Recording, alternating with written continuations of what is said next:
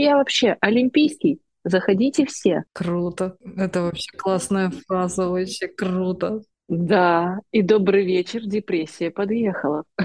А, я не знаю почему, но мне надо. Вот я не знаю почему, но мне почему-то надо. Привет-привет всем! Это шестой выпуск подкаста «Истории с точки Б», где я ее ведущая, Брянских Юлия.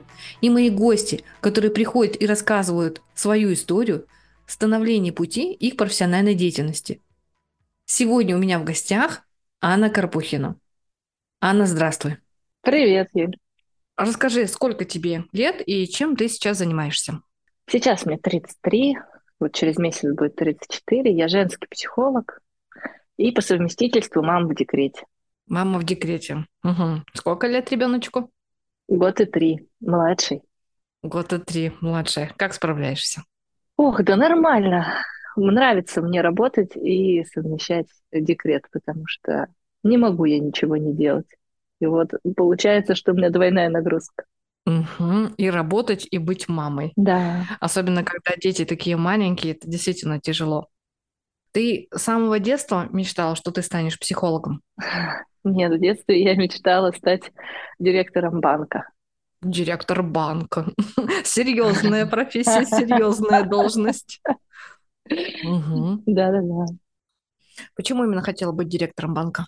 Ну, в 90-е жили, денег, наверное, не хватало, и казалось, что там много денег, ты там можешь все. И крутая машина, и крутой дом. Ну и фильмы, наверное, были тогда такие. Поэтому казалось, что это идеальная профессия финансистом каким-нибудь быть, чтобы туда дослужиться. В детстве все равно больше предпочтение к технической стороне было или больше гуманитарий? Что тебе больше нравилось? Я математик до мозга костей, даже в физмат поступала в свое время. И поступила, но не пошла, потому что не было денег у родителей за это платить. Я такая техническая. А физмат это куда? Лицей, э, школа. С седьмого класса там принимали, и я вот тогда поступила. У тебя прям именно было стойкое желание, я пойду банкиром, я выстрелила, мне надо пойти в лицей, мне надо получить это образование, потом пойти в институт, правильно? Ну, наверное, не так четко. Я вообще женщина такая непостоянная. Но э, анкеты вот эти детские, помнишь, которые заполняли? Угу. Какой твой цвет, как тебя зовут и тому подобное. Я везде писала финансистом в банке. Э, очень долго я туда хотела. А физмат это уже, знаешь, вытекало из того, что я просто математикой была увлечена. Мне нравилось. Через цифры все просто. Сразу все понятно. Хотя при этом я не могу сказать, что я была только увлечена математикой. Я, конечно, могла... Э, и в театре я играла. Я личность разносторонняя. Угу. Мне было сложности более точно выбирать, куда идти. Потому что обычно, когда люди более такие разносторонние, у них, наоборот, прям такие сложности. Потому что им и то нравится, и это нравится, и здесь нравится, и там нравится, и везде все по чуть-чуть. Ну, уже когда ближе к выпуску школы, меня просто родители не отпустили в большой город и выбрали за меня профессию по итогу. Хотя, конечно, наверное, родители скажут по-другому и скажут, что я сама так захотела. Как... Просто я выучилась совсем на другую профессию, не на которую я даже планировала. По образованию я химик-технолог неорганических веществ. Химик-технолог. Но ну, это совсем немножко разные действительно вещи. От финансиста это немножко отличается. Да. Ну, а, а тебе нравилась сама учеба? Нет. То есть я на третьем курсе уже работала. Мне было 17, 16, 16 лет я уже работала в такси-диспетчером, потому что нужно было себя обеспечивать. И эта работа была для того, чтобы пойти на завод, городообразующее предприятие. А, но я туда тоже не хотела, но раз я учусь на бюджете, надо было это закончить. И в итоге я, конечно, закончила, но по профессии я даже практику не попала на завод проходить. Как бы меня жизнь отвела, что это не мой путь сразу. И так по профессии я и не работала. Получив диплом, я больше туда не шагнула. Ты именно колледж закончила на химико-технолога или ты пошла именно? Да. А дальше потом куда? Никуда. Дальше я пошла работать. Высшее образование я получила уже гораздо позже, когда у меня уже была первая дочка старше. Я закончила колледж, технику, и пошла работать в магазин продавцом просто. Угу. А потом родилась дочка старшая, декрет. И все, материнское выгорание, и добрый вечер. И здесь уже вообще не до профессии, а просто зарабатывание денег. Ну, получается, ты потом пошла работать куда угодно, лишь бы только платили деньги. Да, я считала, что у меня нет образования должного. Ну, во-первых, как бы техникум, что это среднее образование. И куда я с этим химиком? И я пошла как человек без образования просто в магазин. Сначала я продукты продавала, а потом устроилась в мебельный магазин. И очень долго я продавала мебель и до декрета, и после. Хорошо у меня получалось, я в продажах работала, в контакте с людьми. Это, знаешь, я сейчас понимаю, что уже тогда я хорошо консультировала, но просто настолько не верила в себя, что казалось, что продажи — это мое все. И я думала, что я очень долго буду там работать. Но по итогу лет шесть, наверное, я на это потратила. Угу. И потом все поменялось. И все равно не в психологию. Помотала меня жизнь. Не в психологию. Угу. А куда дальше? Ты знаешь, тогда я ушла на завод металлоконструкций продажником продавать опоры трубопровода и прожекторные мачты. Но у меня ничего не получилось. Через месяц я сразу поняла, что это не мое. А, мне было страшно. Холодные звонки, знаешь, вот эти делать все. Я не могла вообще взять в руки телефон, позвонить и что-то предложить. Директор он увидел во мне потенциал, оставил меня там и перевел в снабжение, чтобы я посмотрела на продажи с другой стороны. И я стала через полгода, наверное, руководителем отдела снабжения завода металлоконструкций. Подо мной были сварщики, склад, знаешь, такая прям мужская работа, чисто мужская. Uh-huh. И я девочка, мне 25, я в коротком платье на производстве через эти железки и закупаю сварочную проволоку. Я знаю там марки стали и метизы, как это все делать и тому подобное.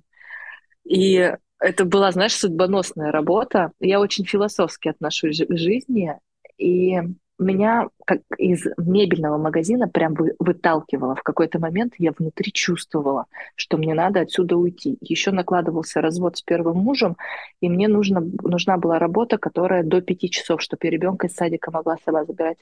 Угу. И все складывалось так, что мне нужно было на этот завод. И на этом заводе не платили зарплату. Мне все крутили у виска. Аня, куда ты собралась? Ты что вытворишь с прибыльной работы? Я зарабатывала нормально по тем временам, на продажах процент был. Я шла на работу, где заведомо я понимала, что денег не будет. Но меня так туда перло, я по-другому это назвать не могу. Мне туда надо. Иногда просто такое бывает, что я не знаю почему, но мне надо. Вот я не знаю почему, но мне почему-то надо. У меня просто есть такой случай тоже, как бы я не буду озвучивать человека, как бы мы с ней тоже очень много общались, и она такая, я не знаю почему, но мне надо перейти. Мне вот это надо, я не знаю, Юль, что со мной происходит, почему мне это надо. Я говорю, ну если надо, значит, наверное, там что-то тебя ждет к чему-то ты это ведешь, это зачем-то тебе надо. И сейчас она перешла на более крупную должность, хотя вообще как бы не ожидала от этого. Сейчас она понимает, что, блин, я наконец-то на более своем каком-то месте, мне здесь круто. Вот тоже неизвестно почему, есть такой порыв «надо» и все. Ничего не понятно, но очень интересно, но надо. Да, и тогда вот в 25 я еще эти знаки не умела замечать. Я сейчас уже этим знаком верю.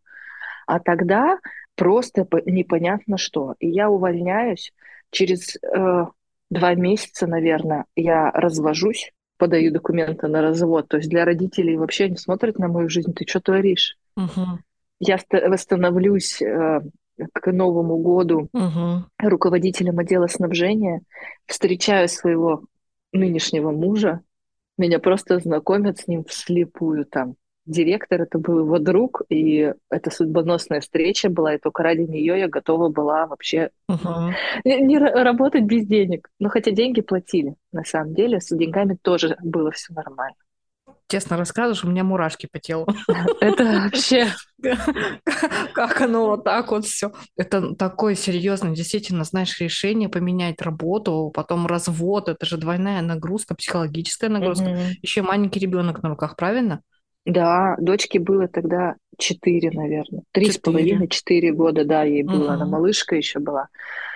И получается, что муж, мы с ним расходимся. В декабре я встречаю своего нынешнего мужа. Мы в апреле следующего же года, встречаясь три месяца, уезжаем в Челябинск, в другой город, да, из маленького города в областной центр. Угу. Благодаря этой работе самое главное, что эта работа, она позволяла работать на два города. Угу. Я начинала из Озерска, из маленького города, и переводилась Угу. благодаря этой работе, этому директору в другой город. Это тоже был переезд. Представляешь, за полгода, как у меня тряханула жизнь вообще. Столько изменений. Угу. От души, можно так сказать. Да, и добрый вечер, депрессия подъехала. Угу. И, и здесь ты просто сталкиваешься, знаешь, когда у тебя нет друзей и знакомых, у тебя новый мужчина, у тебя развод тут, ну, как бы вот только был, все равно нагрузка это эмоциональная, новая работа, Угу. и м, руководство тоже, но люди-то в офисе другие, на заводе, на площадке люди другие. И я в какой-то момент поняла, что я не вывожу. Угу. И даже свалилась эм, с психосоматикой. У меня нашли кисту, мне делали операцию. То есть это я сейчас понимаю, что я тогда просто вот не выдержала этой нагрузки. А все, знаешь, почему? Я сейчас как думаю, что я слишком долго засиделась над там, в мебельном, слишком долго себя предавала. Мы же не сразу уходим. Окажется вот это, ну сейчас еще подожду, сейчас что-нибудь разрешится. И вот дотянула. Да, иногда проще, что ты, я лучше здесь останусь, я же здесь все знаю. Мгм. Даже если здесь плохо, но я же это все знаю, а там же я не знаю, там больше страшнее. Здесь меньше страшнее. Но хоть и плохо, но я буду сидеть. Да. И такое тоже вот люди также выбирают иногда. Да, и так и чаще всего нам из уровня нормы так тяжело уйти. И вот я не могла уйти очень долго. И тогда получается, что 2017 вот случилась эта операция, и я уволилась с этого завода судьбоносного. То есть, и самое главное, что тот директор, тот друг, который нас с мужем познакомил, тоже тогда ушел из нашей жизни. А, ну, в смысле, он жив, он просто ушел из нашей конкретно с мужем жизни. Мгм. Хорошо, что объяснила. Мы не общаемся по сей день, а, просто, ну, вот так. Он пришел в нашу жизнь, чтобы нас свести. Познакомить и уйти. Он свое выполнил свою роль, и Да, он пошел, да. это вообще, я так ему за это благодарна. И, и дальше я пошла по пути снабжения, устроилась рядовым снабженцем. В руководство меня не взяли, потому что у меня не было высшего образования на тот момент. И вот тогда я поняла, что так, с техникумом я дальше не проживу, потому что амбиции у меня высокие, большие. Я, может, и могу, знаешь, работать обычным рядовым сотрудником, но меня всегда повышают. И слушая твой подкаст, помнится мне тоже ты первый, да, твою историю. Ты постоянно куда-то росла. То есть и у меня происходило ровно то же самое. И я поняла на этом месте в снабжении, что мне некуда расти. А руководитель понял, что я ему конкурент. И через 4 месяца, Мгм. Даже конкурента. да, Ага, увидел. да, и у нас начались стычки. Меня начали гасить какими-то вещами тупыми на самом деле, что там что-то не заказала, и какой-то бред на ровном месте. Я, кстати, встретила там подруг. На каждом месте работы есть плюс, почему ты там находишься. И если ты оцифруешь свой опыт, выпишешь на бумагу, зачем ты там был, ты поймешь, к чему тебя жизнь готовила, почему сейчас такая твоя точка Б. И в этом я вообще убеждена. Я всех своих клиентов, девчонок, всегда Мгм. говорю, ищем опыт. Если там было что-то плохое, значит, это был классный опыт. Согласна. И я тогда встретила подруг, классных подруг, девчонок, с которыми мы дружим. И ну три или четыре месяца, может, пять я отработала в этом снабжении. И я оттуда опять ушла, как вот из мебели, вот с этим ощущением, что я не там нахожусь. Муж был в шоке вообще. Он так на меня ругался. Сколько можно? Ты чего творишь? Зарплата такая хорошая, стабильная работа. В белую, знаешь, когда вот это вот нужно, чтобы в трудовой книжке Мгм. тебе платят хороший оклад, у тебя все вообще премии годовые. Что тебя не устраивает, и все же хорошо. А Да, внутри что-то да. не то, а внутри я не могу. И получается такой конфликт, что мне вроде бы все должно быть классно, я же должна быть счастлива, но мне-то плохо. Я самой тяжело, и потом еще другим людям, особенно близким, объяснить, что тебе тяжело, это Мгм. вдвойная нагрузка. Это да, потому что я как раз устраивалась вот в это снабжение, знаешь, с какой мыслью? Ну все, ладно, муж прав, я, видимо, играюсь с этими работами, пойду как, ну что, как обычная женщина, все так работают, там, с 8 до 6. А ездить нужно было час до работы, еще нас добирали на автобусах и везли за город. Ну, то есть это прям, знаешь, там с 7 утра ты на ногах, и к 7 вечера ты домой. И я такая, ну ладно, обычная женщина. Наверное, мои амбиции надо заткнуть куда подальше. Угу. Мои амбиции вот через 4 месяца вышли наружу, когда я сказала, все, нет, хватит, я не хочу. И тут попадается работа, и опять все не случайно. С девочкой, с которой я работала, у нее муж работал у интернет-провайдера, и она рассказывала, что там хорошо платят и свободный график. Ну, как свободный? Э, что ты ездишь по клиентам, и ты на своей машине можешь перемещаться. Это очень удобно. Я думаю, я могу и дочку забирать, если что, и где-то по своим делам заскочить. Пошла, значит, я туда устраиваться.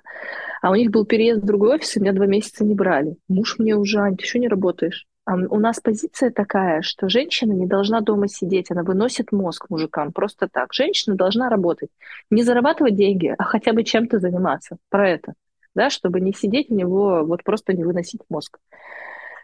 И в итоге меня берут. Я продавала интернет юрлицам, не физлицам. То мне мама говорит, ты что, по квартирам будешь ходить, интернет продавать? Я говорю, как хорошо вы обо мне думаете. Да, именно до этого я дослужилась. И я пошла продавать интернет э, в бизнес. И тоже было судьбоносно, как ты понимаешь. Не просто так я туда попала. Не просто так. Вообще не просто так. Вот open office 60 человек. И нам предложили э, продавать CRM-системы тогда. Системы для бизнеса, да, для автоматизации бизнес-процессов. И никто из 60 человек не мог в этом разобраться. Кто-то не хотел, кто-то не понимал.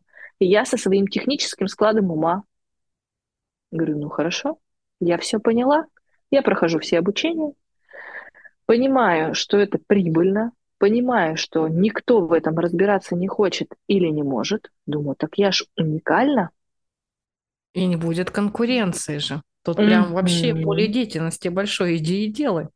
Да, и что я делаю? Я увольняюсь. Ну, надо сказать, что это все промежуток, наверное, тут полтора года я отработала, то есть тут долго было. Для себя я тут была долго. Я увольняюсь, открываю ИП и иду в свой бизнес. Мое окружение в шоке. Ты что творишь? Что, Аня, как, как ты так? Ты, у тебя же опять все же хорошо, но опять они что-то не да. Ты зачем это делаешь? И опять приходится противостоять, доказывать другим, еще и отстаивать свое мнение. Да, но тогда, вот знаешь, я когда сидела у интернет-провайдера, мне не дали повышение. Если бы они мне дали его тогда, сделали бы руководителем отдела, я бы, наверное, осталась. У меня всегда, мне надо куда-то расти. На тот момент я уже поняла, что без роста я работать не могу. Мне надо постоянно шагать вперед. Я могу больше, я хочу больше. Мое внутреннее состояние важно для меня чтобы я свои амбиции реализовывала. Они же у меня есть. Мне куда их заткнуть? Мне надо выступать. То есть там я как раз начала вещать ну, там, для группы сотрудников. Я просилась, говорю, возьмите меня в HR. Я могу проводить тренинги. Я уже на тот момент интересовалась психологией немного. И, в принципе, доносить информацию я умею. Я не боюсь выступать за счет того, что я в детстве играла в театре на сцене. Я вообще олимпийский. Добрый вечер. Заходите все. Угу. Я жду, я выйду, выступлю. И мне не давали реализоваться. Мне потом выдали отдел новый с нуля, который надо открыть. И я сама себе там была руководителем, сама все делала. Но это же не про рост. И я еще и получала меньше, чем просто была продажником. И поэтому как бы оно тоже выталкивало оттуда. Все, я засиделась. Uh-huh. И получается, что вот я выучилась на CRM-системы, пошла, сняла офис, открыла ИП, и как могла пыталась продавать CRM-системы. Вот у тебя был маленький ребенок на руках, у тебя дочь была еще не такая взрослая. Как вот именно ты, переходя с работы на работу, как ты все-таки у тебя получалось соединить и материнство, и работу? Ты знаешь, у меня еще дочка сознательная, в принципе, она с рождения такая вот как будто она все понимала. Она взрослее меня, мне всегда казалось, что она мой учитель. Когда мы переехали как раз, мы переезжали, я ее лечила, у нее со здоровьем были небольшие проблемы, и она тогда вот восстановилась и перестала болеть. Вот знаешь, есть, говорят, что от мамы зависит состояние ребенка. И когда я начала жить свою прекрасную жизнь, она перестала у меня болеть, когда я перестала терпеть вот эти всякие гонения, проблемы с мужем, стало все нормально. И она была в садике максимальное количество времени и дней. Я вот в этот момент старалась соединять. А содержал уже муж второй меня. Ну, по-честному, да, что он снимал квартиру. Угу. На меня, конечно, эта нагрузка не ложилась. Тогда я этого не понимала. Тогда мне было сложно. Знаешь, иногда с высоты, вот смотреть сейчас, да, с высоты своего опыта, я, честно говоря, плохо помню эмоции, но помню, что первый год в Челябинске я прям плакала. Мне было так тяжело вот от этой нереализованности, я не понимала, куда дальше. И казалось, что все плохо. Uh-huh. Но сейчас я смотрю, ну, муж решал основные финансовые проблемы, поэтому, наверное, у меня и получалось заниматься своей жизнью. Вообще благодарю судьбу, что он мне встретился. Он меня и в психологию окунул в какой-то момент, он мне помогал. То есть как я с этим справлялась? Через мужчину. Но тоже, знаешь, надо отметить, и надо быть правильной женой. Я играла по правилам, когда нельзя выносить мозг, да, ну, чтобы дома было спокойно. Угу. И тогда я от мужа получала ну, полноценную поддержку. Хотя, конечно, в отношениях были свои. А, ну, когда все притираются, это все случалось. Кризисы тоже есть. Угу. Конечно. Если откатываться назад, то, наверное, я смогла это все совместить только благодаря ему. Вот ты открыла ИП, решила продавать CRM-системы. Как ты находила клиентов? Как ты вообще начала в это во все входить? Я когда работала у интернет-провайдера, у меня были агенты, которые нам приводили клиентов. Люди, соприкасающиеся как-то с бизнесом и э, интернетом. Ну, это были айтишники, ну и тому подобные люди. И ко мне пришел человек, который занимался CRM-системами. И мы с ним заключили договор, познакомились, и все на этом. Я когда уволилась, я ему позвонила первым делом, он говорит, Дмитрий, вы мне поможете? Он говорит, да не вопрос, заезжай, давай кофе попьем и обсудим. Сама Дмитрия знаю, да. Согласна. Мы стали компаньонами с ним. Он занимался одной CRM-системой, я другой, но вместе мы ездили на переговоры. В большую фирму ехать мне одной, конечно, было сложно, а он уже такой как бы бывалый, с опытом мужчина, он мне помогал в этом плане. Просто мы договорились сразу, какую CRM-систему клиент выберет, то того и деньги. Ну, там процент мы между собой делили за выполненную работу. Uh-huh. И очень плавно у нас хорошо пошло. Дмитрий до сих пор занимается этим, и я ему угу. свои CRM-системы отдала, и всех своих клиентов угу. туда передала. Можно Диме передать привет. У нас есть такая рубрика, мы передаем приветы. Ага. Дима, привет! Спасибо тебе большое за то, что ты меня тогда поддержал и помог. И действительно, он стал такой моей опорой. Мы с ним сняли офис, открыли компанию и начали да, делать бизнес. Как? Делали сайт. Потом мне начали от интернет-провайдера многие. Кто-то, конечно, плохо про меня говорил, а кто-то восхитился, что я смогла это сделать. И сарафанное радио. По жизни у меня работает классно сарафанное радио. Все говорят, что если Карпухина взяла за дело, значит, она делает хорошо. И мне начали приводить клиентов, я начала ездить по встречам, а там у интернет-провайдера я как раз научилась вести переговоры с юрлицами, как это делать. Uh-huh. И у нас пошли клиенты не маленькие, очень крупные клиенты Челябинска, и на этом закрутилась воронка. Но, честно говоря, сейчас, смотря на себя, тогда, у меня как раз пришел тогда кризис 30. Я уволилась в 28, и вот он начал подходить. И как раз неуверенность в себе стала расти. Деньги не те, операционка вся на мне. Я продаю, я делаю руками сама. Надо расширяться. Угу. И я начала брать людей на работу, пытаться взять айтишника, и люди, которые действительно айтишники, они хотят много денег. Угу, согласна. У меня не было этих денег. Меня не могу закрутить такую огромную воронку, потому что я сама продаю. Это проблема каждого эксперта. Когда мы начинаем, очень сложно начать делегировать, потому что у тебя просто нет этой возможности. Сначала временной, потом денежной, и вот раз за разом ты ходишь по колесу. А потом сложно выйти. Да. Потом, когда очень много операционки, ты очень много времени на это тратишь, и ты, по идее, делаешь сам. Иногда бывает очень сложно делегировать, ты понимаешь, что человек не сделал так, как ты уже это привык делать. Ты не можешь получить, например, от него такого результата. И иногда вот многие люди на этом и стопорятся, что мне сложно сделегировать, я лучше все сам, я порвусь, но я сам сделаю все идеально и так далее. Да, так и было. И опять я не получала удовлетворения. Денег стабильных не было. То есть это про, ну, продал, проект взял, а проект ты же делаешь 2-3 месяца, а деньги уже потратила в начале. Мгм. И стала в себе вот сомневаться. Но тогда самое время началось от проработки себя. Знаешь, самое волшебное время, когда я пошла к психологу, и я начала разбираться, что вообще происходит. Что не так? Почему тебе нехорошо? Мгм. Да, мне было очень сложно. И когда я пришла, это было перед моим тридцатилетием, а, мне сказали, что у меня преддепрессионное состояние. Потому что я понимала, что я в офис перестала ездить, я лежу в кровати и ничего не хочу. Я понимала, что это ненормально. И случайные люди, да, не случайно встречаются. Мгм. Просто мне девочка, которая брови делала, она мне посоветовала своего психолога. Это стал мой первый постоянный психолог. У меня до этого были попытки, но девочка, она, знаешь, на консультации со мной заплакала. Психолог мой первый. И она сказала, я не могу, Ого. да, твою судьбу прожить нормально. Я не могу с тобой работать. И тогда я такая думаю, так, ну, мне нужен профессионал. Я просто пыталась сэкономить. На психологах все пытаются сэкономить, потому что непонятно, за что платим в начале.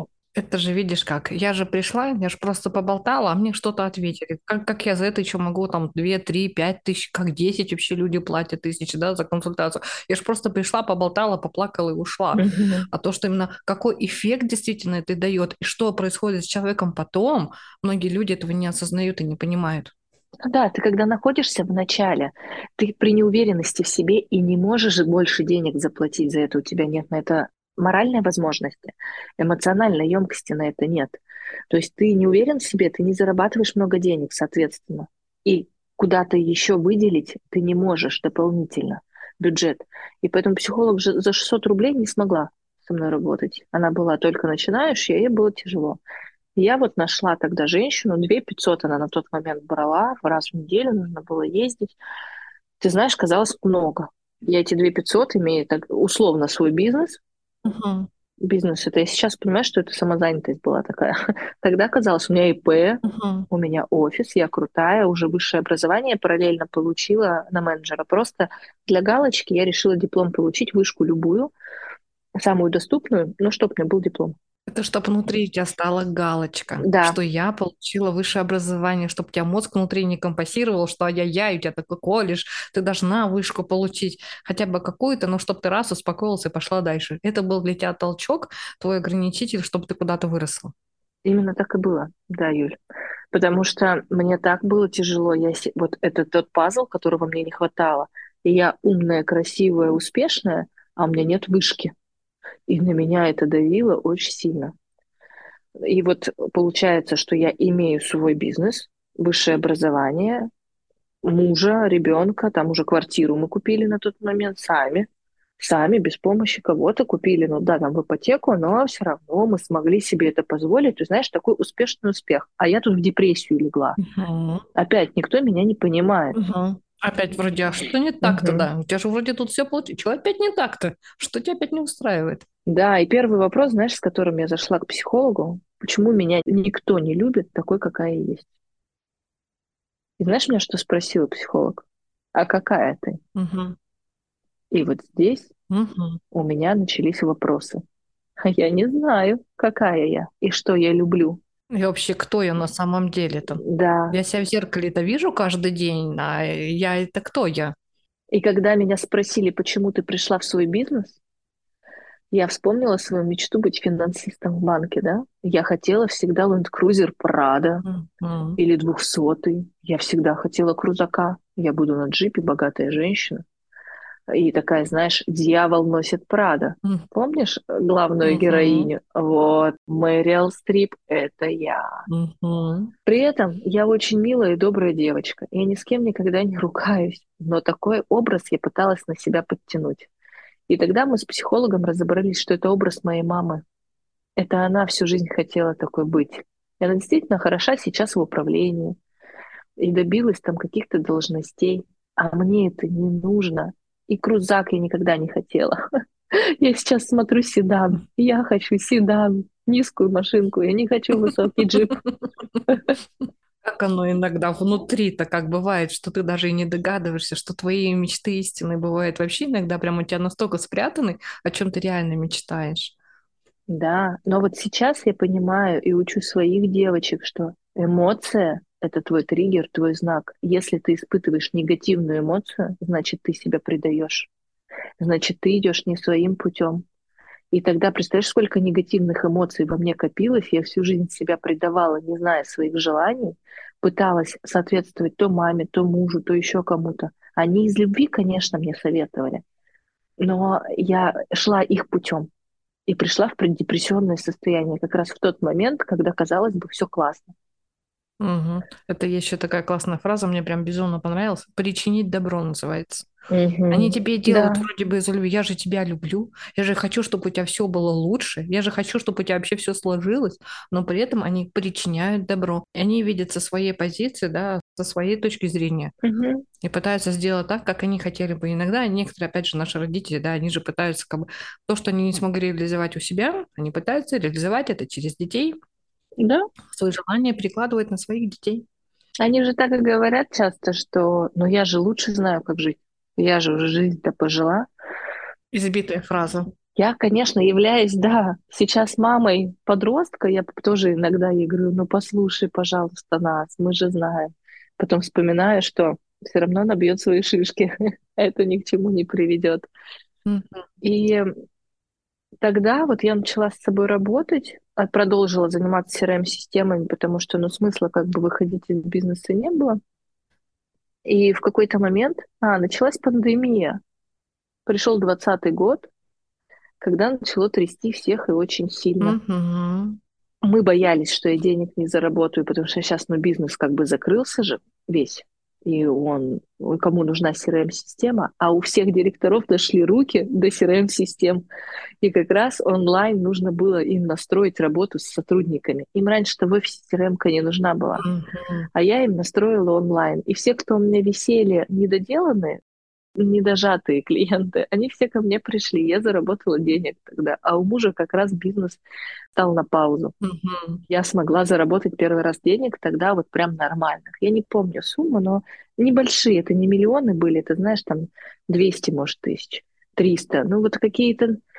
Ну, это тоже сумма-то. 200-300 тысяч. Ну просто чтобы, да, слушатели понимали, что это был скачок, например, если я 100 там зарабатывала, до 100 доходила, не то, что я каждый месяц 100, я до 100 могла дойти, то тут разом как-то вышло так. Конечно, это все там разошлось, никуда не вложилось и не проинвестировалось, но опыт был. Но я тогда перегорела. Я выполнила очень много работы, и сидя дома, никуда не выходя, для меня сменяемость картинки очень важна. И перестала я ездить в офис и общаться с людьми, и я чуть не сошла с ума. Я вспомнила свой первый декрет, когда ты сидишь с ребенком, толком не занимаешься, однообразная работа. У тебя одно и то же, ты никуда не выходишь, и для меня это просто смерть. Все, В четырех стенах, как тюрьма. да, Я тебя прям очень понимаю. Мгм. я не могу. И я не знаю, как получилось так, я не помню тот момент. Мы идем с мужем, разговариваем мимо института. Я говорю, слушай, я хочу поступить в институт. У меня выбор идти на айтишника или на психолога. Понимаешь? Я не помню. Как все равно ты прям вот, у тебя, говоришь, что был выбор либо айтишник, либо психолог. А как у тебя вообще пришла идея о том, что выбирать психолога? Потому что IT, понятно, как бы CRM-системы, то же самое IT, тут логика понятна. Откуда именно прям психология у тебя выросла? Но вот я когда начала работать с психологом, я поняла, что это помогает. Я вспомнила. Юля, спасибо за вопрос. Просто вот правда со временем теряется. Мгм. Есть упражнение.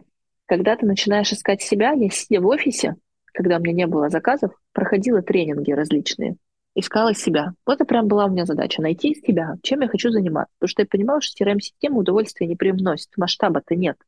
Ну, либо в масштаб я пойду, перегорю. Я задавала три вопроса людям. Когда ты спрашиваешь, за что бы ты хотел заплатить мне деньги, зачем бы ты ко мне обратился и еще что-то. Вот такого типа вопросы. То есть ты спрашиваешь свое окружение. Хочу, могу, надо. Мне нужно было услышать от мира обратную связь. Мгм. И все как один мне сказали, Ань, ты так классно поддерживаешь, приходить к тебе за советом, ну и разные интерпретации того, чтобы поговорить со мной всем нравилось. И я такая, знаешь, села и говорю, и чё, как я на этом денег-то заработаю? И закрыла эту историю напрочь. Но, видимо, это во мне проросло. И работа с психологом продолжалась параллельно. И вот как бы сейчас смешно не звучало, в августе 2019 получается, да, за год до пандемии, до начала пандемии, я прошла марафон желаний, и он у меня не сработал. Но я точно понимала, что если у других срабатывает, значит, я просто же делаю что-то не так. Я не стала ее обвинять. Угу. Сейчас я вообще уважаю эти тренинги, потому что там очень прям колоссально базовые вещи заложены. Там такая классная вещь проходит красной нитью через каждый тренинг. Любой тренинг и любой учитель, он не просто так появляется в вашей жизни. Uh-huh. И вот тогда это стало пинком, понимаешь? А в желаниях я когда начала перечитывать, сопоставлять, что видят во мне люди и что я писала в том списке желаний, я тогда увидела разную Аню в списках желаний к маминым мечтам, к родительским мечтам, и ответ от мира, что со мной все разговаривают. И вот тогда у меня стал выбор идти в психологию, развиваться. Потому что, смотри, если мы проанализируем, я работала в магазине, тогда я и сделала это упражнение, проанализировала свой опыт. Я работала в магазине, давала консультации людям. Почему у меня были высокие продажи? Потому что я слышала их боль сразу. И я понимала, что они хотят. Угу. Эмпатия. Да. А знаешь, кто самый эмпатичный ребенок? С самым травмирующим детством? Самый травмирующий, конечно те, кто самые травмирующие, они с детства учатся вырабатывать эмпатии, понимать. Многие же есть, да, описание, что дети алкоголиков, дети, у кого есть э, семейное, да, насилие и так далее, они с полуслова могут понимать эмоции, мимику понимают, понимают, что сейчас за этим может следовать. У них с детства вот эта вот вся эмпатия прям проявляется на максималках. Да, ну, у меня благополучная семья, слава богу, но у меня мама проходила эмоциональное выгорание. Сейчас я уже понимаю, и э, я угадывала эти эмоции, что у отчима, что у мамы, я их угадывала. И, соответственно, я могла видеть в человеке, чего он действительно хочет. Я никогда не была мотивирована выжить больше денег из человека. Я продавала ему то, что он хотел, подбирала ему то, что он хотел, и у меня были высокие продажи за счет того, что ко мне возвращались. Я же не обманула, я подобрала хорошо, и они обставляли целые квартиры этой мебелью. Мы меняли все я была заинтересована в том, чтобы они были довольны. Потом я работала с юрлицами, я тоже их консультировала, когда продавала интернет. В снабжении что я делала? Я слушала производство. Угу. Они делают заявку, а я покупаю другой и объясняю, что это лучше, потому что вам-то действительно надо. И получается, что все мои работы я была успешна за счет консультирования. И crm что это было? Это было консультирование чистой воды. И поэтому я думала, что психология для бизнеса, я думала, что я сейчас первую ступень психологии, профессиональную переподготовку пройду и пойду в бизнес.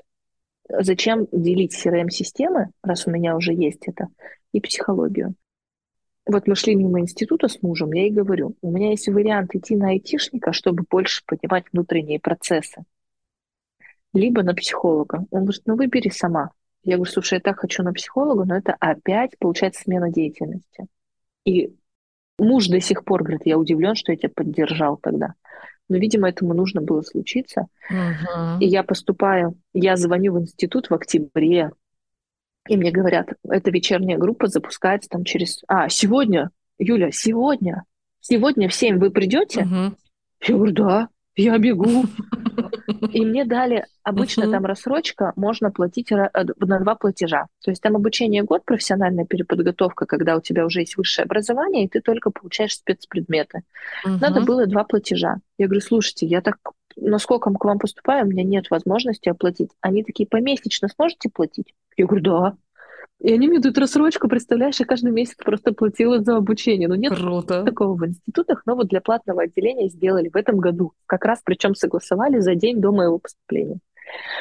И я поступаю на психолога в октябре, и я помню, 1 ноября я иду на первые пары, ну, одни из первых, вот, которые были, вечернее отделение. Дочка, слава богу, уже в школе взрослая. Ее можно было оставлять одну дома. Я ее привозила домой и ехала на учебу. Uh-huh. И нужно было вытянуть бумажечки с какими-то фразами. Какая-то лотерейка была. Я достаю бумажечку 1 ноября, а 1 11. Я достаю бумажку под номером 1, потом я достаю бумажку под номером 11, два листа было разрезано, и я достаю из второго листа бумажки под номерами 1 и 11. Поняла? Я в шоке. Тогда я уже находилась там в сообществе женщин, и я пишу так, нумерологи, астрологи, быстро. Что это значит? Мне все такие, Аня, это знаки, что ты встала на свой путь. Тебе просто в колокол звенят, что ты на своем пути. И с того момента я стала замечать знаки. Вот я ушла от психолога, выпустилась уже, проработала базовые свои там а, проблемы, поступила в институт, начала слушать знаки, uh-huh. начала интересоваться эзотерикой. Ну вот это вот, что это значит знаки? Что это такое? Алхимика тогда послушала, прочитала. Uh-huh. Шикарная книга. И uh-huh. покатила. Юля пошло так, как никогда в жизни не шло. И в декабре, то есть я вот в октябре поступила, а в декабре я уже первого взяла клиента бесплатно попробовать поконсультировать. Я не лезла в травмы. Сейчас для тех, кто там uh-huh. э, переживает, да, что психологи без образования консультируют, я взяла тех, кто мне уже доверял, кому я уже помогала, просто по дружбе. Э, мы начали пробовать. И я просто на внешнее работала, разбиралась с тем, что сейчас происходит, и пошло. У людей начала меняться жизнь. И в итоге я закончила институт в 2021 году, получаю диплом психолога, и мужу предлагают работу в Москве. А это была моя мечта туда уехать. Uh-huh. И мы уезжаем в Москву летом 21 года. У меня просто с 20 года жизнь поменялась, как тогда за полгода. Кардинально. Однажды за полгода. Опять кардинально все. Да, и мы уезжаем в Москву. Опять я никого здесь не знаю. Все заново. Я выхожу здесь, пытаюсь выйти на работу в офис руководителем отдела продаж. Меня берут на хорошую зарплату, но мне плохо на внутреннем уровне. Мне, знаешь как, я не могу ничего делать, и меня аж тошнит. Я не могу идти на работу. Мне тяжело физически. И тут наступает через месяц после переезда долгожданная беременность. Мы в браке были 6 лет и я не могла забеременеть. И я беременею. Угу. И я на работе, где можно получить декретные. Но мне там так плохо, что я не могу там работать. И мне опять крутят у виска, что я ухожу. Я просто через три месяца увольняюсь и говорю, я не могу. Я говорю, я буду психологом. Муж говорит, ну ты в декрете, какой ты психолог. А у меня уже были клиенты, они шли там, знаешь, по 800 рублей, по 1000, я уже брала uh-huh. немножко, но они были. С переездом там по чуть-чуть я пыталась вести блог, и с января 2021 22. 22. Uh-huh. Январь 2022. Я помню это состояние, когда я говорила, все, я психолог, я больше никогда не разменяюсь. Я никогда не хочу больше идти в офис. Главное не офис, главное не офис. Надо найти клиентов, только чтобы в офис не выходить. Uh-huh. И все. И тогда вот я так поверила в себя. Ну, это мотивация была. Uh-huh. Меня просто смотивировали. Либо я иду в офис работать за декретные, потому что нужны были деньги, мы переехали, денег не было. Ну как, они были, но в Москве жизнь другая, это не Челябинск. Здесь платежи выше несколько раз. И у меня пошли клиенты. Я с пузом, прям до самых родов, я носилась по Москве на метро на всякие встречи, мастер-майнды, uh-huh. что я только не делала. Я ездила на родину, проводила тренинги, встречи, наработала там себе клиентов. И вот по сей день это сарафанка, которая я uh-huh. с пузом нарабатывала mm-hmm. тогда. А еще же я беременная, все ко мне относятся хорошо.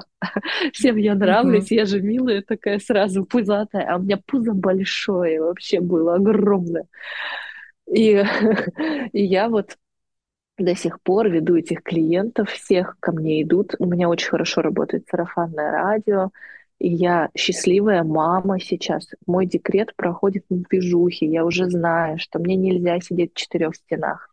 Хотя э, в Москве я, конечно, считаю, что я заперта, потому что с ребенком я далеко уехать не могу, не очень удобно. А, но я могу работать. Я взяла няню, я прошла, представляешь, взять няню. Угу. Это вообще невозможно. Это нельзя делать, они же бьют детей. Я взяла няню, она у меня по сей день три часа в день, и я три часа в день работаю. Я запретила себе в это время делать что-либо другое. Я четыре дня в неделю, три часа в день работаю. И один день я сейчас няню себе добавила, а чтобы на маникюр ходить, на массажи и тому подобное, чтобы выделить время себе. Но ты знаешь, я такая счастливая вот в этой точке Б, когда мы с тобой разговариваем.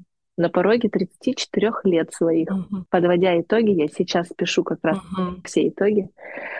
Uh, я понимаю, что у меня есть долгожданная дочка, у меня есть уже взрослый подросток, дочка, которая помогает мне. Я без нее бы вообще uh-huh. не знаю, как я бы родила. Как я ее воспитывала первую, не представляю. Знаешь, это был юношеский максимализм, когда я могу все сама и тащить это. Uh-huh. У нас же женщины русские, как и на коне, на, на коне в избу. Конечно, и в баню войдем, да, и да, все да. сделаем, и огонь потушим. Я была ровно такая до психолога, и это привело меня к выгоранию. Сейчас я выбираю жить в легкости, с любимым мужем в квартире, да, квартиру классную мы здесь купили, мне очень она нравится. То есть я прям имею точку Б, о которой мечтала. И ты знаешь, я нашла тут список желаний с 2018 года, и так было здорово, я писала день, идеальный день свой через пять лет. И ты знаешь, почти все совпало. Почти. А, не хватило как раз вот этой реализации бешеной, про которую я тогда мечтала. Но она и не моя оказалась. Uh-huh оказалось то, что я мягкая, я про женщин, и я помогаю. Моя основная сейчас задача девчонкам, кто в эмоциональном выгорании, кто понимает, что что-то идет не так, помочь им жить свою жизнь мечты. Угу. И мы, представляешь, с клиентами дошли сейчас до такого результата, что три месяца работы раз в неделю, у них меняется жизнь. Всего три месяца. И сколько лет мы терпим? Годами. Годами. Потом уже они у меня на поддерживающей терапии, но за три месяца фундаментально они меняют отношение к жизни и потом не предают себя никогда. Они себе просто говорят, нет, я выбираю себя. И это не про единоличество. Это про то, когда мама может любить наполненный, не когда она орет на ребенка. А я орала на первую дочь, и сейчас это исправляю. Ну, в поведении это же все складывается. Угу. И мне кажется, вторая дочка ко мне пришла как раз тогда, когда я уже была взрослой морально взрослым. Мне, знаешь, иногда еще кажется, что к тебе пришла вторая дочь тогда, когда тебе надо было окончательно принять решение, что ты будешь психологом. Угу. Она прям вот развернула твою жизнь так, чтобы ты сказала, все, я буду психологом. Я пойду именно в психологию, буду только этим заниматься. Да. И ты знаешь, у нас с тобой подкаст проходит на пороге изменений. И я понимаю, что у меня открылись дальше двери и так интересно. Не знаю, буду ли я консультировать дальше. Но в психологии я останусь, мне это нравится. Но я понимаю, что благодаря всем своим знаниям, которые есть до, которые были на тех работах, я могу сделать бизнес из этого, что сейчас происходит. То есть я как будто бы, знаешь, масштабность. Да. Ты да. хочешь масштабности, ты хочешь, ты понимаешь, что ты дошла до определенной ступеньки. Классно, супер. Я чувствую, что я могу идти дальше. Я дошла до этого уровня, я хочу в масштабность. Это же так здорово. Да, именно в ресурсе, когда ты наполнен, и ты знаешь, куда ты идешь, и как ты можешь помочь этому миру, я в восторге. И я ни капельки не жалею, что у меня такой путь недавно разговаривая с мужем, я ему сказала, я так счастлива, что у нас такая интересная жизнь. Раньше я думала, что я какая-то неугодная, я какая-то не такая. Но теперь на смертном одре мне будет не стыдно. Я попробовала все. Все, что приходит в мою голову, я пробую, тестирую. И из этого я имею результат. Самое главное, ты это себе разрешаешь. Когда те многие люди да. сопротивляются и говорили, да, Аня, зачем? Аня, зачем ты это делаешь? Здесь же все хорошо. Но ты слушаешь себя и говоришь, нет, мне плохо, я пойду дальше. Нет, я здесь себя все равно выбирала. Как бы тебе тяжело бы не было, какие сложности бы не были, ты все равно выбирала себя ты все равно старалась слушать себя, свою интуицию, понимать, что что-то не то, не оставаться и дальше сидеть, а ты все равно шла дальше. Да, я главное, что для себя сделала в жизни и урок получила, что нужно выбирать себя. И только из такого состояния ты можешь испытывать хорошие эмоции. Мгм. Ты можешь расти из этого состояния. А у нас женщина в России, да вообще в мире, привыкла расти из состояния мужского, когда я могу, я добьюсь, я все сделаю, карьеристки вот эти. Ни одной счастливой не увидела. Знаете, у меня разного ранга клиенты. Ни одной счастливой женщины такой не видела. Имеют деньги огромные, но несчастливы. И я не против денег. Я за то, чтобы зарабатывать их в здоровом состоянии. Мгм. Ну, опять же, тоже, да, у тебя, как вот у тебя начинался твой путь? Ты через химико-технолога, через заводы, через... Это же все мужская линия идет. Это у тебя же все прям вот именно карьерское такое, что мне надо, я сделаю, я как мужик стал, я выполнил, я могу, мне надо добиться результата, Мгм. мне это надо и так далее. Но для женщины это же бывает настолько губительно, что она как раз приходит к выгоранию, Да. к эмоциональной депрессии, к переживанию, что это не ее путь, это не, не ее женская составляющая, это мужская составляющая, которая ей не дает реализовать, наоборот, себя как женщина. Мы же, наверное, не просто так рождаемся женщинами в этом, да, жизни, а мужчина мужчинами. У них свой путь, у нас свой путь. Но вот именно иногда вот действительно настолько на нас влияет извне наш социум, который нас просто заставляет именно быть мужчиной, встать и идти. Но это, опять, это все равно не наша составляющая, это все равно не мы. Ты правильно сказала, это социум. И знаешь, я девочкам говорю, выбирайте хочу и надо. Надо— это социальные установки, это как нам говорят, как делать.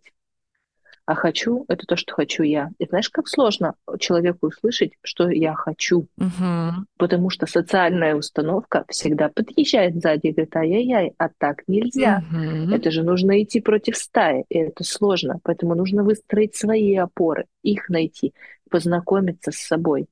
И знаешь, когда нам навяливает предыдущее поколение свой опыт, а он не работает в наших реалиях, Мгм. и вот э, когда меня говорят, все сейчас в психологию идут, этих психологов куча, я знаешь, как отвечаю?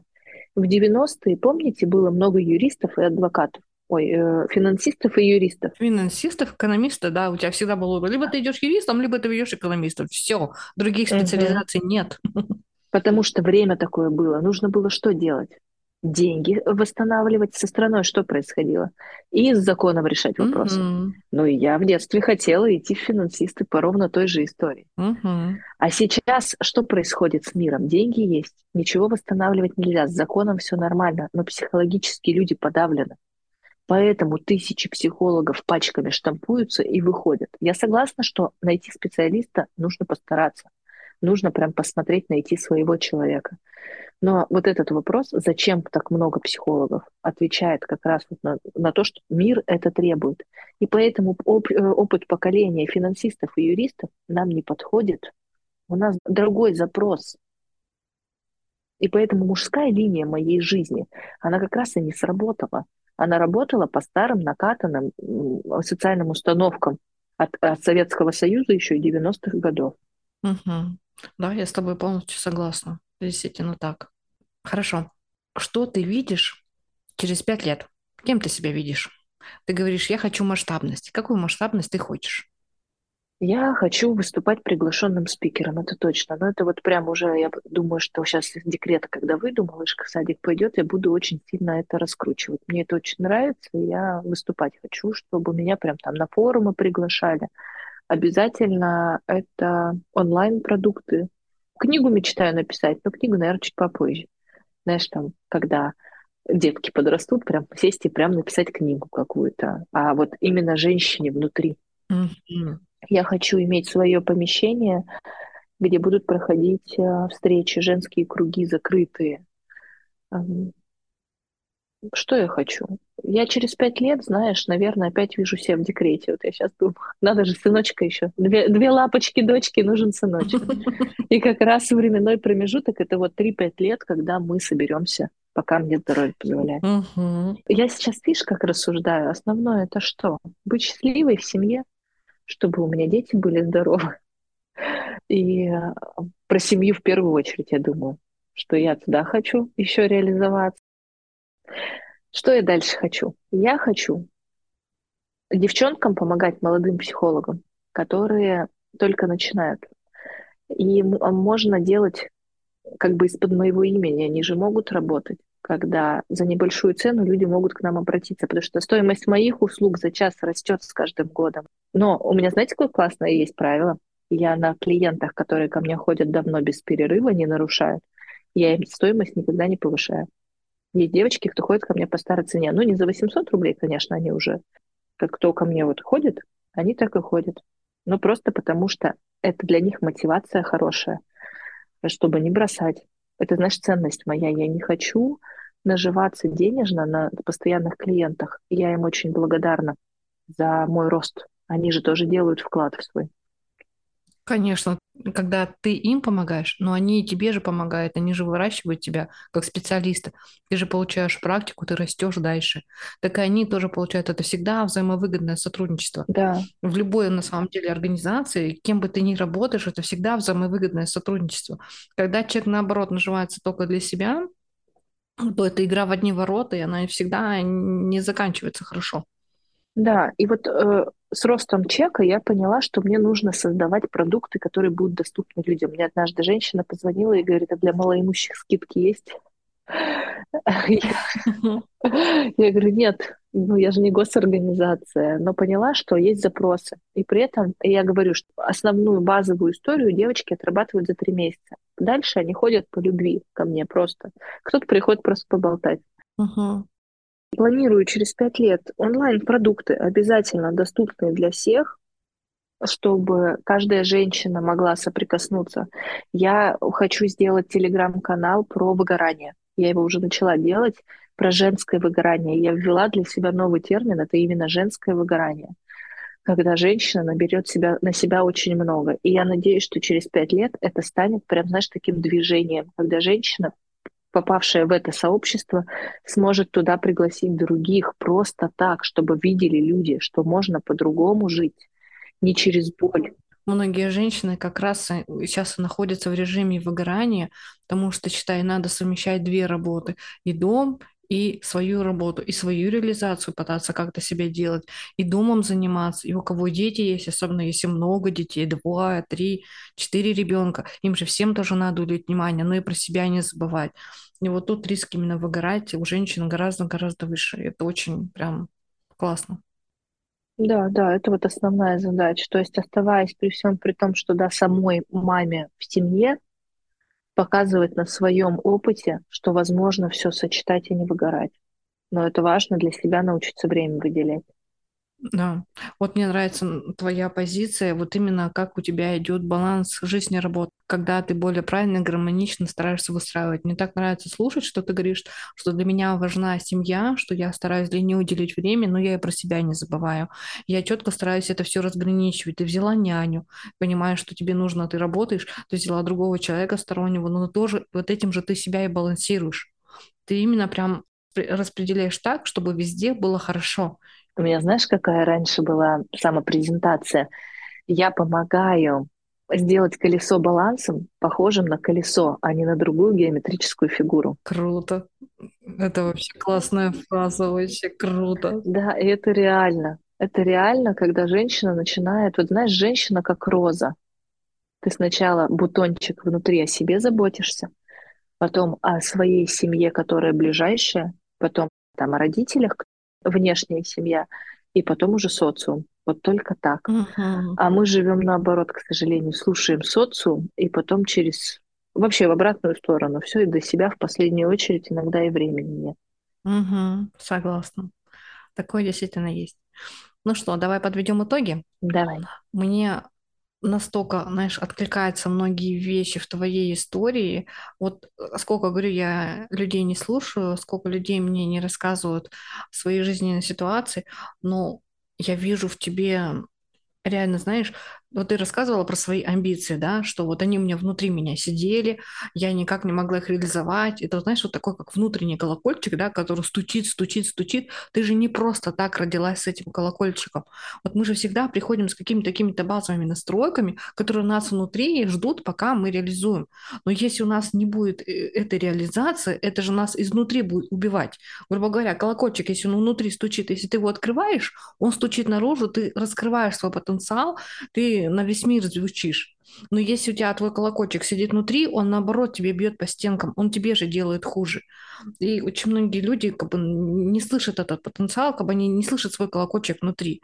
А у тебя он настолько ярко звенел, звенел, звенел, звенел, и наконец-то он у тебя открылся. Ты себя услышала, ты к себе прислушалась. Весь тот опыт, который у тебя есть, которые ты взяла, да, и вот ты же сама же прямо проанализировала, что здесь я консультировала, здесь я консультировала, здесь я консультировала, такая-то у тебя сложилась ситуация в жизни, с родителями у тебя сложилась. Вот это все тебя настолько надо было скомпоновать, сделать такой единый комплекс, чтобы ты как раз смогла взять и раскрыться как психолог. Это же вообще классно. И уже не верится, знаешь, вот ты сейчас это говоришь, и как будто бы не со мной. Как будто бы это, как знаешь, история из книги, какая-то волшебная история, что как Золушка, да, uh-huh. что ей повезло как будто, а ты идешь своим тернистым путем, и вот это просто стало когда-то для меня девизом. Все должно быть и может быть проще. Если где-то тяжело, значит, это не твой путь. Uh-huh. Начинаешь искать. иногда он неожиданный. И теперь муж смеется, что я химик-психолог. Сократили путь. Ну, нормально, из химиков, психологи. А почему бы нет? Так тоже можно. Угу. Да, если коротко, то я из химиков, из психологи. А сейчас я понимаю, что я действительно всю жизнь такая. Поддержать кого-то, помочь я без этого не могу. Я так люблю помогать, что я прям, знаешь, полностью реализовываю себя вот угу. все свои амбиции здесь. Но осталось вот сейчас выйти из декрета и начать выступать, наверное, и все и будет классно. Я тебе, знаешь, даже так скажу. На самом деле, я же тоже за тобой смотрела, как ты растешь, как ты развиваешься, как ты пошла в психологи. На самом деле, я тебе сейчас скажу большую благодарность ты на меня очень сильно повлияла, когда ты поступила в институт. Это тогда тоже мне дало толчок пойти изучать психологию дальше. Вот ты тоже внесла определенную свою... Ты мурашек. Да, ты внесла определенную свою лепту, когда, ну как же, Аня же пошла, вот тогда, знаешь, когда я же тоже IT до сколько, до мозга костей уже больше 10 лет и не останавливаюсь.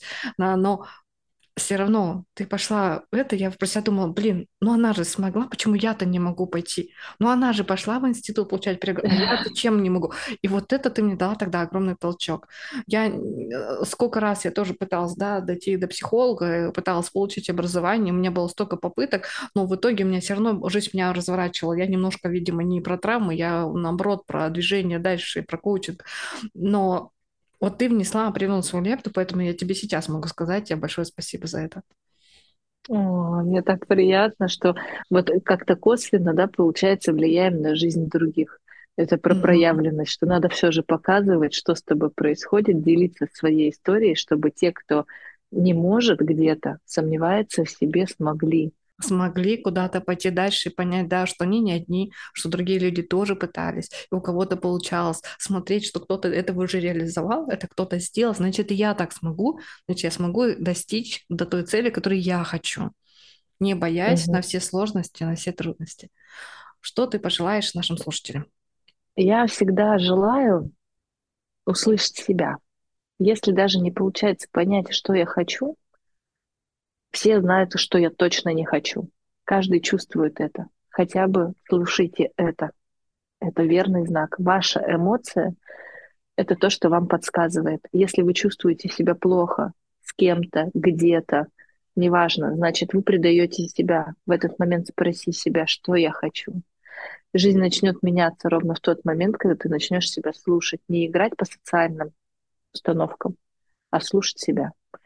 Ну и, конечно, я желаю всем исполнения желаний, чтобы все загаданные точки Б стали точками А и продолжался путь вперед. Тебе большое спасибо за пожелание, тебе огромное спасибо, что ты пришла на интервью, рассказала свою историю, поделилась этим.